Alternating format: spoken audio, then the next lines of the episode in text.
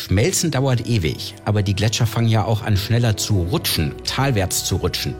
Und deswegen ist es leider nicht so beruhigend, sich immer wieder zu sagen, naja, so ein Riesenstück Eis, das braucht auch sehr, sehr lange, bis es schmilzt. Nein, es rutscht talwärts und deswegen kann das relativ schnell gehen mit den Gletschern.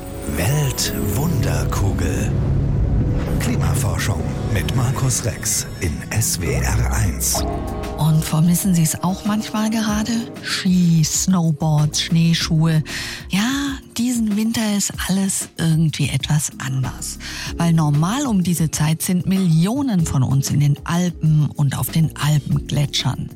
So ein schöner Gebirgsbogen, den sich Frankreich, Schweiz, Liechtenstein, Italien, Deutschland, Slowenien und Österreich teilen. Und dieses Gebirge ist ein wichtiges Teil im Klimabaukasten. Deswegen gehen wir heute auf Alpentour.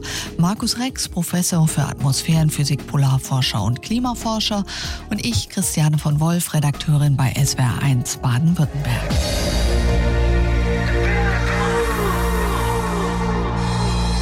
Haben Sie einen Lieblingsplatz in den Alpen? Ja, tatsächlich. Das ist in Südtirol, in den Dolomiten, das Grödnertal. Da bin ich äh, sehr häufig im Sommer unterwegs.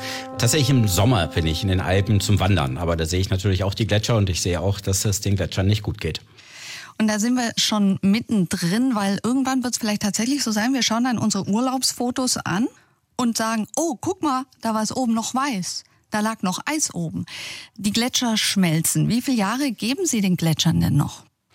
Man sieht den Rückzug der Gletscher in den Alpen ja heute schon, wenn man Urlaubsfotos von vor 10, 20 Jahren mit den heutigen Anblicken vergleicht, sieht man bei vielen Gletschern schon, dass sie zurückgehen. Das vollständige Verschwinden der Alpengletscher ist einer dieser Kipppunkte im Klimasystem. Darüber haben wir uns ja im letzten Podcast unterhalten. Und zwar einer der näheren Kipppunkte schon. Irgendwann in der zweiten Hälfte des Jahrhunderts wird es soweit sein, wenn wir jetzt nicht schnell umsteuern. Ja, da gehen wir nachher nochmal genauer drauf ein. Ich war auch ganz erstaunt, wenn man sich klar macht, wie viel da wegschmilzt. Also zum Beispiel der Aletsch im Schweizer Kanton Wallis, das ist der größte und längste Gletscher der Alpen, der hat in einem besonders heißen Jahr, Achtung, pro Sekunde 60.000 Liter Wasser abgegeben. Das sind 800 Badewannen voll.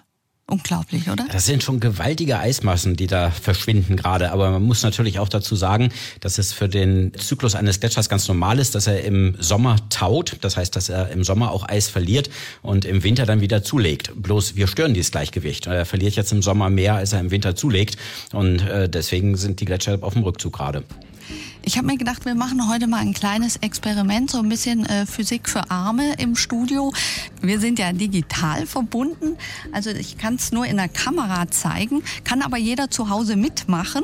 Ich habe hier Moment. Und sich das vielleicht auch gut vorstellen. Das regt ja auch die ja. Fantasie an, der Vor des Audiomediums. So, jetzt habe ich hier, jetzt muss ich nur mal rausgekommen. Ich habe hier einen.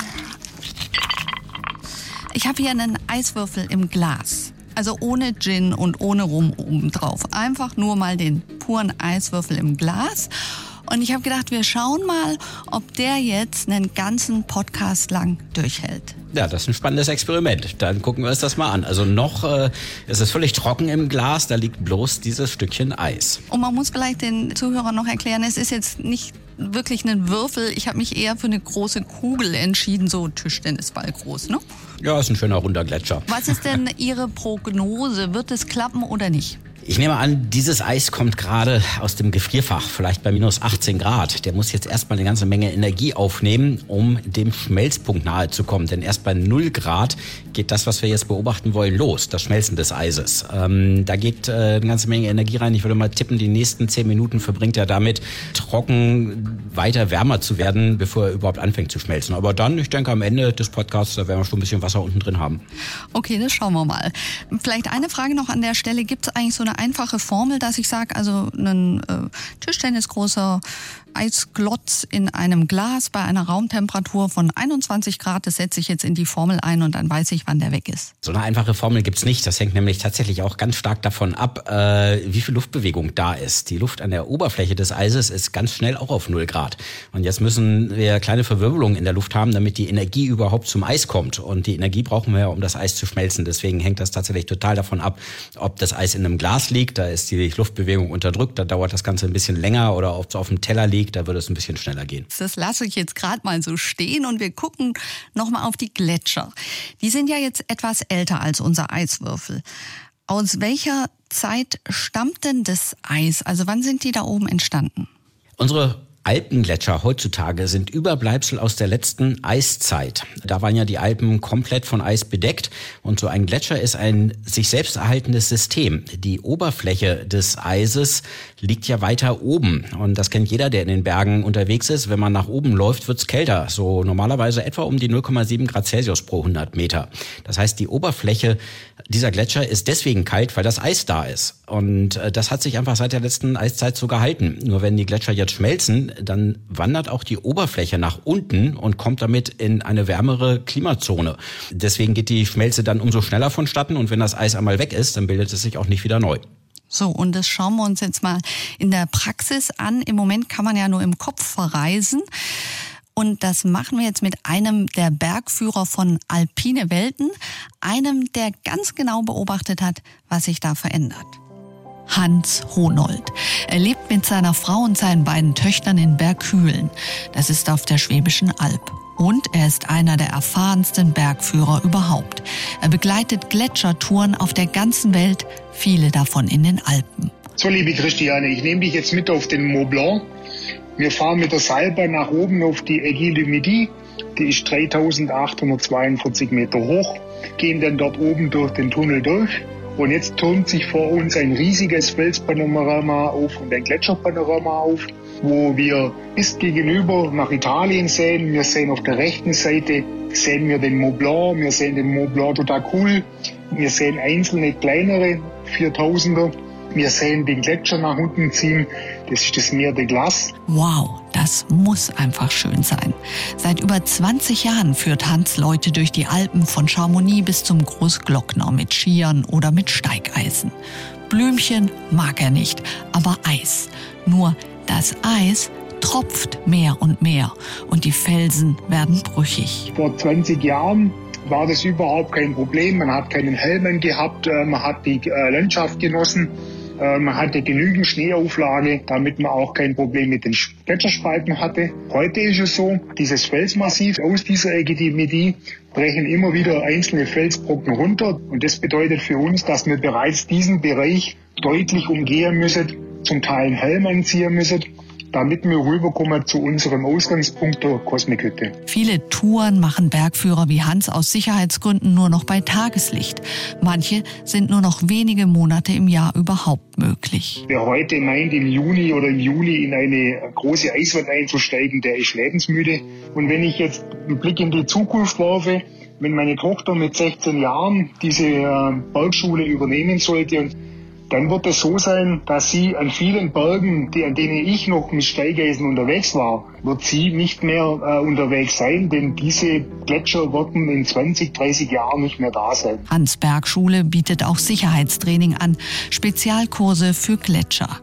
Am Taschach-Hausgletscher in Tirol. Doch die Schneedecke da ist mittlerweile verdammt dünn. Wir stehen auf einem Gletscher, der stirbt. Und eigentlich ist das fürs Gefühl selber für mich als Bergführer so, wie wenn man auf einer Beerdigung steht. Wenn Eis und Felshänge in Bewegung kommen, ist das mit dem bloßen Auge kaum zu erkennen. Auch nicht für Profis. Letztes Jahr hatten wir Matterhorn in der Schweiz, einen tragischen Unfall. Dort war ein Bergführerkollege mit Gast unterwegs, war im Aufstieg selber und in diesem Bereich ist ein sehr großer Felsbereich durch die Klimaerwärmung und abgebrochen, hat sämtliche Sicherungen mitgenommen und Bergführer und Gast äh, sind letztendlich über 800 Meter in die Tiefe gestürzt.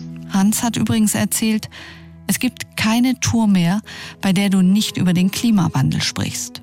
Und er ist überzeugt, es gibt keine Gletscherwanderung, die dich kalt lässt. Das ist eine andere Ebene. Das ist die letzte Wildnis, die es in Europa eigentlich so gibt, wo man ein bisschen ausbrechen kann aus diesem Alltag äh, selber. Man kann Abenteuer erleben, man kann äh, sich selber äh, messen mit der Natur. Es macht immer noch ein unglaublicher Spaß, so das Ganze wieder zu machen und genauso im Sommer auch. Ja, der Hans Honold, er war ja auch auf unserer Expedition dabei. Man spürt seine Liebe zu dem Eis. Und das tut allen weh, äh, das Eis verschwinden zu sehen. Und ich kann mir vorstellen, wer regelmäßig auf den Alpengletschern unterwegs ist und sieht, wie sie verschwinden, das ist eine ganz traurige Stimmung, die sich da auch breit machen kann. Natürlich ist es auch ganz wichtig, das den Menschen zu zeigen, denn das ist eine ganz direkte Folge des Klimawandels, die wir heute schon sehen können, die wir direkt erfahren können. Und ich glaube, das ist etwas, was jeder ruhig mal tun sollte, sich in die Alpen begeben und die Gletscher da anschauen. Wir haben ja vorhin schon mal darüber gesprochen, dass die Gletscher immer in Bewegung sind in gewisser Hinsicht. Was verändert sich jetzt genau durch den Klimawandel? So ein Gletscher ist ja ein dynamisches System, wie wir das nennen. Das heißt, eine Eiszunge, die in ständiger Bewegung ist. Durch das eigene Gewicht des Eises äh, verformt es sich und es gleitet die ganze Zeit talwärts. Ein Gletscher bewegt sich also. Wenn man an einer Stelle einen Stein drauflegt, dann wird man den ein halbes Jahr später erheblich weiter unten finden. Er ist nämlich von dem Eis talwärts getragen worden. Der Gletscher bildet sich oben neu durch den Schneezutrag. Der Schnee verdichtet sich dann zu Eis und im unteren Bereich der Eiszunge schmilzt er und verdunstet und im Sommer produziert er eben auch diese gewaltigen Eisflüsse, die aus dem Gletschertor rauskommen. Und das ist der Bereich, wo der Gletscher sein Eis intransportiert und wo das Eis dann auch wieder verschwindet. Das ist ganz normal. Aber durch den Klimawandel wird dieses Gleichgewicht jetzt eben gestört. Im oberen Bereich kann sich weniger Eis bilden. Im Sommer verschwindet unten mehr Eis. Und dadurch ist insgesamt über das Jahr gesehen die Massenbilanz des Eises negativ. Das heißt, es wird von Jahr zu Jahr weniger Eis. Und wenn ein Gletscher einmal verschwunden ist, dann wird er sich auch nicht so leicht wieder neu bilden. Was ich auch interessant fand zu hören, dass es offenbar in diesen Gletschern sich dann so Wassertaschen bilden und die das Eis, wenn der Druck zu groß ist, regelrecht wegsprengen können. Es ist ein wahnsinnig kompliziertes und dynamisches Gebilde, so ein Gletscher. Das Wasser dringt durch Spalten im oberen Bereich in den Gletscher ein, fließt dann im Gletscher durch Eiskanäle weiter nach unten und dabei bilden sich natürlich gewaltige Drücke in dem Eis. Äh, wenn man so eine große Wassersäule auf dem unteren Teil des Gletschers stehen hat, dann kann dieser Druck tatsächlich das Eis wegsprengen und plötzlich große Eisbereiche seitlich wegfliegen lassen und dieser Wasserkanal öffnet sich nach unten und das Wasser strömt nach unten aus. So entstehen ja auch die Gletschertore im unteren Bereich des Gletschers.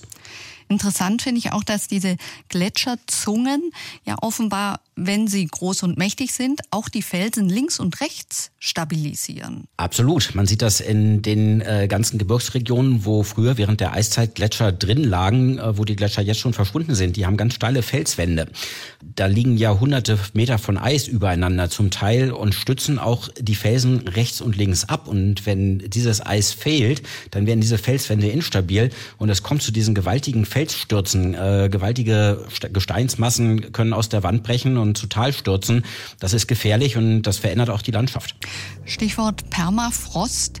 Der ist ja jetzt nicht nur rechts und links vom Gletscher, sondern der spielt insgesamt eine wichtige Rolle. Ist das, muss man sich das vorstellen wie so eine Art Kit? Auch das kommt noch dazu. Das äh, Gelände rechts und links vom Gletscher ist ja in der Regel bis tief unter die Oberfläche durchgefroren. Und da hält das Eis die Gesteinsmassen, die Geröllmassen zusammen. Wirklich wie ein Klebstoff. Und wenn dieser Permafrost zunehmend taut, die Auftautiefen immer tiefer werden von Jahr zu Jahr, dann fehlt der Kleber und die Geröllmassen liegen dort jetzt einfach lose. Und das kann natürlich auch zu gewaltigen äh, Gesteinsabgängen führen, zu gewaltigen Gerölllawinen, die Ortschaften bedrohen können und natürlich jeden, der in der Umgebung dort unterwegs ist. Und wir machen hier einen kurzen Break und gucken nach unserem Gletscher im Glas. Wie würden Sie ihn beschreiben? Wo stehen wir? Oh, da haben wir ja schon äh, tatsächlich das erste Wasser. Das heißt, das Schmelzen geht ja kräftig vonstatten. Wir sehen genau, was passiert, wenn man Eis einer höheren Temperatur aussetzt. Äh, das Eis schwindet und unten hat sich schon ein kleiner Gletschersee im Glas gebildet. Dann sind wir mal gespannt, wie das weitergeht. Zurück zu den Alpen was in den Alpen passiert, wo Gefahren drohen, das wird natürlich auch vor Ort dokumentiert und erforscht, zum Beispiel vom Institut für Schnee- und Lawinenforschung in Davos in der Schweiz. Ich habe mit Dr. Michael Bründel telefoniert und ihn gefragt, wie wirkt sich der Klimawandel eigentlich auf Lawinen aus? Also wenn wir vom Klimawandel sprechen, dann geht es in erster Linie um die Änderungen der Lufttemperatur und auch um die Summe und die Verteilung von Niederschlägen. Schnee ist ja als Voraussetzung für Lawinen, befindet sich nah am Schmelzpunkt. Das heißt, der Schnee reagiert sehr sensibel auf Klimaänderungen. Was wir beobachten jetzt äh, die letzten Jahre, das sind sogenannte Gleitschneelawinen. Die kennen wir eigentlich schon länger, aber wir haben die Vermutung und wir beobachten, dass die häufiger auftreten. Das sind so wie so Fischmäuler. Das heißt, die Lawine oder der Schnee gleitet auf dem Boden ab. Und das hat auch damit zu tun, dass äh, sehr viel Wärme im Boden ist durch den langen Herbst. Und wenn der Schnee dann drauf fällt, dann wird die Wärme konserviert und führt dazu, dass sich dann der Schnee abrutscht. Wenn wir jetzt die letzten 20 Jahre nehmen, wie sind da Ihre Beobachtungen? Hat sich das Wetter verändert? Haben Sie tatsächlich höhere Temperaturen in den Alpen, extremeres Wetter? Also was man sicher ganz klar messen kann, das ist die Zunahme der Lufttemperatur. Bei den Niederschlägen, da ist das Signal nicht so ganz klar. Was wir doch auch dort beobachten, ist, dass die Intensität der Niederschläge zunimmt. Wir prognostizieren das auch für die Zukunft. Dort gehen wir davon aus, dass die stärksten Eintagesniederschläge im Winter um 10 Prozent zunehmen bis Mitte des 21. Jahrhunderts und gegen Ende sogar noch um 20 Prozent. Wir haben vorhin mit einem Bergführer gesprochen, der berichtet von sehr viel mehr Felsabgängen und Steinschlägen in den Alpen. Ja, wir sehen immer mehr Steinschlag, kleinere und größere Ereignisse, zum Teil auch Felsstürze, die Lawinen ausgelöst haben. Wann und wo diese Felsstürze sich ereignen, ereignen, ist sehr schwer bis nicht voraussehbar, es sei denn, man, der Fels ist überwacht. Dort sieht man es dann, aber überall da, wo keine Überwachung stattfindet, ist es sehr schwer. Das ist ja dramatisch, vor allen Dingen auch für die Bewohner im Tal. Ja, das ist richtig. Also wir haben ja 2007 ein großes Ereignis gehabt im Bergell im Bondo. Dort hat sich äh, aus der Flanke des Piz Cengalo ein, ein großer Felssturz ereignis, der dann auf den Gletscher runtergegangen ist und der dann in der Folge durch eine Verkettung von verschiedenen Prozessen zu Murgängen geführt hat. Und diese Murgänge sind bis nach Bondo vorgestoßen und haben dort für erhebliche Schäden gesorgt. Vielleicht für alle, die die Geschichte von Bondo jetzt nicht im Kopf haben, da sind drei Millionen Kubikmeter Fels abgegangen. Mit bis zu 250 Stundenkilometer ist eine Gerölllawine aufs Dorf zugerast. Acht Menschen sind gestorben. Und ich fand es ganz erstaunlich, dass die Bewohner, die meisten Bewohner von Bondo, wieder zurück in ihr Dorf ziehen wollten hinterher. Ja, die Leute sind natürlich sehr stark heimatverbunden und es ist ja auch nicht so einfach, irgendwo anders dann wieder einen neuen Lebensmittelpunkt aufzubauen, wobei man auch weiß, dass oben noch weitere Felspakete hängen, die sehr wahrscheinlich irgendwann runterkommen werden. Ja, da sieht man schon, äh, dass das Verschwinden der Gletscher für die Menschen in den Alpen schon heute ein Riesenproblem darstellt. Die Gletscher sind natürlich auch ein Riesenwirtschaftsfaktor. Der ganze Skibetrieb auf den Gletschern im Winter, im Frühjahr ist ein Wirtschaftsfaktor. Äh, und äh, die Ortschaften, die durch die instabiler werdenden Gletscherflanken und die Moränen und Geröllgebiete um die Gletscher herum bedroht werden, sind nicht mehr sicher. Das ist etwas, was die Menschen in den Alpen schon heute wahrnehmen und was man gar nicht richtig weiß, wie man dann umgehen soll. Ganze Ortschaften zu evakuieren und aufzugeben, ist natürlich was sehr, sehr schwer nur machbar ist. Schauen wir an dieser Stelle vielleicht nochmal, was es global bedeutet. Sie haben das ja vorhin schon mal angesprochen. Die Alpengletscher gehören auch zu den Kipppunkten, den sogenannten Kipppunkten im Klimasystem. Aber man kann jetzt nicht so eine Gleichung einfach aufmachen, dass man sagt, okay, wenn die, wenn die Alpen grau sind, nur noch grauer Fels, dann wird es um so und so viel Grad wärmer. Das ist natürlich nicht so einfach zu sagen. Äh, die Alpen stellen natürlich auch im Klimasystem der Nordhemisphäre eine Komponente dar. Wenn die Alpengletscher verschwinden, dann verändert sich auch die Albedo der Alpen. Das heißt also die Helligkeit der Oberfläche. Im Mittel werden sie etwas dunkler, nehmen etwas mehr Energie auf. Äh, es verändert sich auch der Wasserkreislauf in den Alpen, wenn die Gletscher verschwinden. Mit Problemen für die Wasserversorgung dort, aber auch natürlich mit Folgen äh, für das Wetter und Klima in der Region. Das heißt, das Verschwinden der Alpengletscher ist nicht nur, dass die Fotos nicht mehr so hübsch aussehen, sondern das wird uns auf allen möglichen Ebenen Probleme bereiten. Ich würde an der Stelle noch gern gucken, was hilft denn jetzt den Gletschern? Also es gibt ganz viele interessante Ansätze. Vielleicht können wir da einfach mal die kurz durchchecken. Zum Beispiel, wenn man die Gletscher nur ordentlich beschneit mit Kunstschnee, dann ist es wie eine Sonnencreme für die Gletscher, also sind sie geschützt.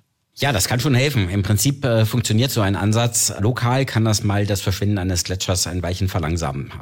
Was ist zu halten von dem Ansatz, die Gletscher zuzudecken? Also das ist eine Methode, die wird schon heute praktiziert in den Gletscherskigebieten. Man deckt einfach die Eisflächen im Sommer mit so einer Spezialplane zu. Kommen wir damit weiter? Ja, die Schneeauflage ersetzen durch eine weiße Folie. Auch das äh, kann lokal helfen. Das kann äh, den Eisschwund im Sommer abbremsen. Auch eine sicherlich vorübergehende, lokal nur durchführbare Maßnahme. Und noch eine spannende Geschichte. Wir können die Gletscher aktiv wieder zum Wachsen bringen. Also das wird gerade im Oberengadin probiert. Da soll Schmelzwasser von weiter oben praktisch unten genutzt werden, um damit neuen Schnee entstehen zu lassen und das Ganze auch noch ohne zusätzliche Energie. Es klingt ja erstmal super. Ja, auch das äh, so eine technische Lösung, die natürlich in die richtige Richtung geht, die Schneeauflage auf dem Gletscher zu verstärken. Dadurch bildet sich neues Eis, die Gletscheroberfläche wird weißer, so dass er weniger Energie aufnimmt.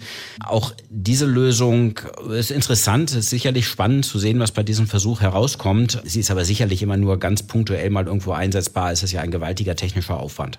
Das heißt, Letztendlich müssen wir also, wenn es um die Rettung der Gletscher geht, wieder darüber sprechen, worüber wir an dieser Stelle so oft sprechen, nämlich über unsere Treibhausgasemissionen, oder? Wir werden uns diesen alles übermächtigen Trend der globalen Erwärmung nicht widersetzen können, indem wir ein paar Gletscher weiß abdecken, ob sei das nun mit Kunstschnee oder mit weißen Planen.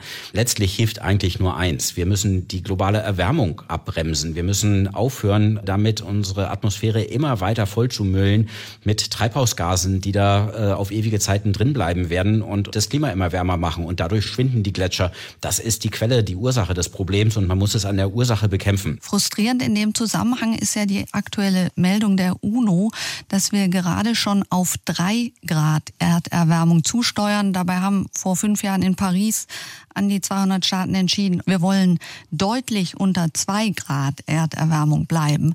Hat Sie das überrascht, diese Meldung?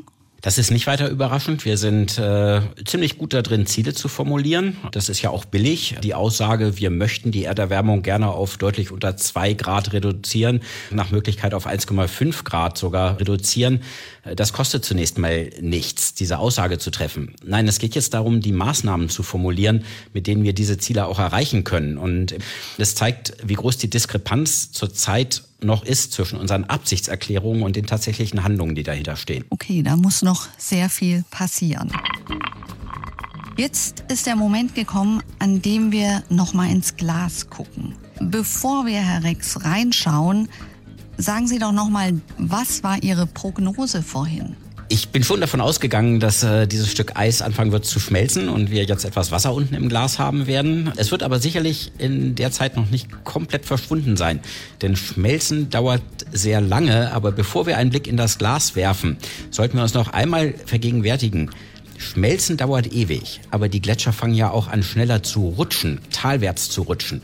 Und deswegen ist es leider nicht so beruhigend, sich immer wieder zu sagen, naja, so ein Riesenstück Eis, das braucht auch sehr, sehr lange, bis es schmilzt. Nein, es rutscht talwärts und dann schmilzt es im Tal und deswegen kann das relativ schnell gehen mit den Gletschern. Aber blicken wir mal in das Glas. Also wir halten fest, der Vergleich hinkt, aber wir schauen in das Glas und ich würde sagen, der Kandidat hat 100 Punkte. Man sieht, ja, hervorragend. man sieht halb Wasser, halb Eis, oder? Ja, ich, ich würde sagen, unser Gletscher ist äh, zu zwei Dritteln noch da. Ein Drittel schwimmt als Wasser unten im Glas. Das zeigt auch, es war ein beträchtliches Stück Eis. Äh, unser Podcast hat ein Weichen gedauert. Das hat nicht gereicht, das Eis komplett zum Schmelzen zu bringen. Dieses Stück Eis macht aber das, was ein Gletscher eben auch tut, nämlich Talwärtsrutschen, nicht. Äh, ansonsten hätte es dieses Eis auch noch sehr viel schneller zerlegen können. Gut, da haben wir jetzt heute viel gelernt über Eis und Gletschereis. Unser Podcast für die Zukunft. Wenn es Ihnen gefallen hat, gerne abonnieren und wir freuen uns auch über Feedback und Anregungen auf klima.swr1.de. Weltwunderkugel. Unser Podcast für die Zukunft. In der ARD Audiothek und auf swr1.de.